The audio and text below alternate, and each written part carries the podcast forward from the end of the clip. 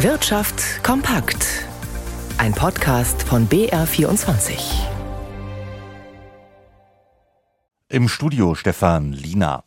Die Nürnberger Messegesellschaft hat die Einbrüche in den Jahren der Corona-Pandemie überwunden.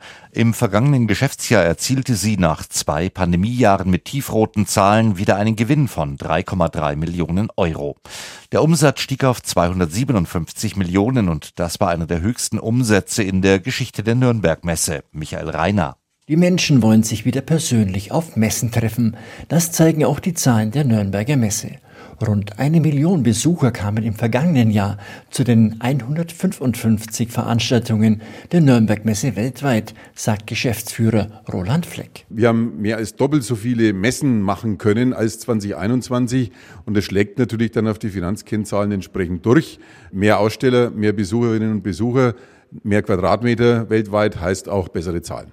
Das abgelaufene Geschäftsjahr war zu Beginn zwar immer noch geprägt von Corona, sagt Fleck, doch dann setzte die Erholung ein und die Nürnberg-Messe kam zurück auf die Erfolgsspur. Das erste Quartal war ja fast weg durch das Virus, aber die restlichen neun Monate waren richtig gut.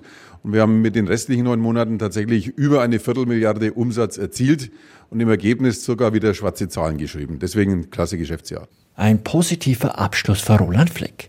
Der 62-Jährige geht Anfang August nach zwölf Jahren als Co-Geschäftsführer der Nürnberg-Messe in den Ruhestand.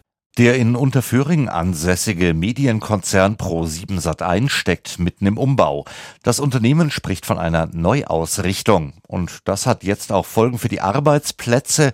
Wie heute bekannt wurde, sollen mehrere hundert Stellen, vor allem am Firmensitz, abgebaut werden. Jonathan Schulenburg. Es geht um 400 Arbeitsplätze, das sind 10 Prozent der Belegschaft, die gestrichen werden sollen, das gab Pro7 Sat1 heute bekannt. Von dem Stellenabbau sind Beschäftigte in der Firmenzentrale in Unterföhring und der Unterhaltungssparte betroffen. Betriebsbedingte Kündigungen sollen möglichst vermieden werden. Vorstandschef Bert Habetz erklärte, dass der Stellenabbau eine schwierige, jedoch unternehmerisch notwendige Entscheidung sei, damit Pro7 Sat1 seine Ertragskraft steigere und wieder nachhaltig und gesund wachsen könne. Das Ziel ist klar. Durch die Stellenstreichungen soll bis zum kommenden Jahr ein mittlerer zweistelliger Millionenbetrag gespart werden. Pro7 Sat1 ist einer der größten Privatsender in Deutschland. Schon länger machen die Werbeflaute und die amerikanischen Streaming-Angebote den Fernsehsendern das Leben schwer. Konzernchef Habetz hatte schon vor mehreren Wochen eine Neuausrichtung angekündigt, vor allem im Entertainment-Bereich. Zuletzt musste Pro7 Sat1 die Bilanzpräsentation und auch die Hauptversammlung verschieben, weil es regulatorische Fragen bei der Gutscheintochter Jochen Schweizer Meides gab. Der niederländische Elektrofahrradhersteller Van Moof mit seinen rund 700 Mitarbeitern ist pleite. Das zuständige Gericht in Amsterdam habe die Firmengruppe für insolvent erklärt, teilte das Unternehmen mit. Zwei Verwalter prüfen nun die Möglichkeiten, Van Moof umzustrukturieren oder Teile zu verkaufen, um dann den Betrieb fortzusetzen. Van Moof hatte in der Pandemie 100 Millionen Euro bei Investoren eingesammelt, um den damaligen Nachfrageboom nach E-Bikes bewältigen zu können. Und wir blicken noch an die Finanzmärkte zu Rigobert Kaiser in unserem Börsenstudio. Wie ist denn heute die Stimmung am deutschen Aktienmarkt jetzt im späten Handel? Na, die Stimmung ist ein bisschen besser geworden. Sie ist nicht von Euphorie und von kräftig steigenden Kursen geprägt, aber immerhin der DAX ist mittlerweile in der Gewinnzone mit 0,3 Prozent bei 16.109 Punkten. Der MDAX kann knapp ein Prozent zulegen.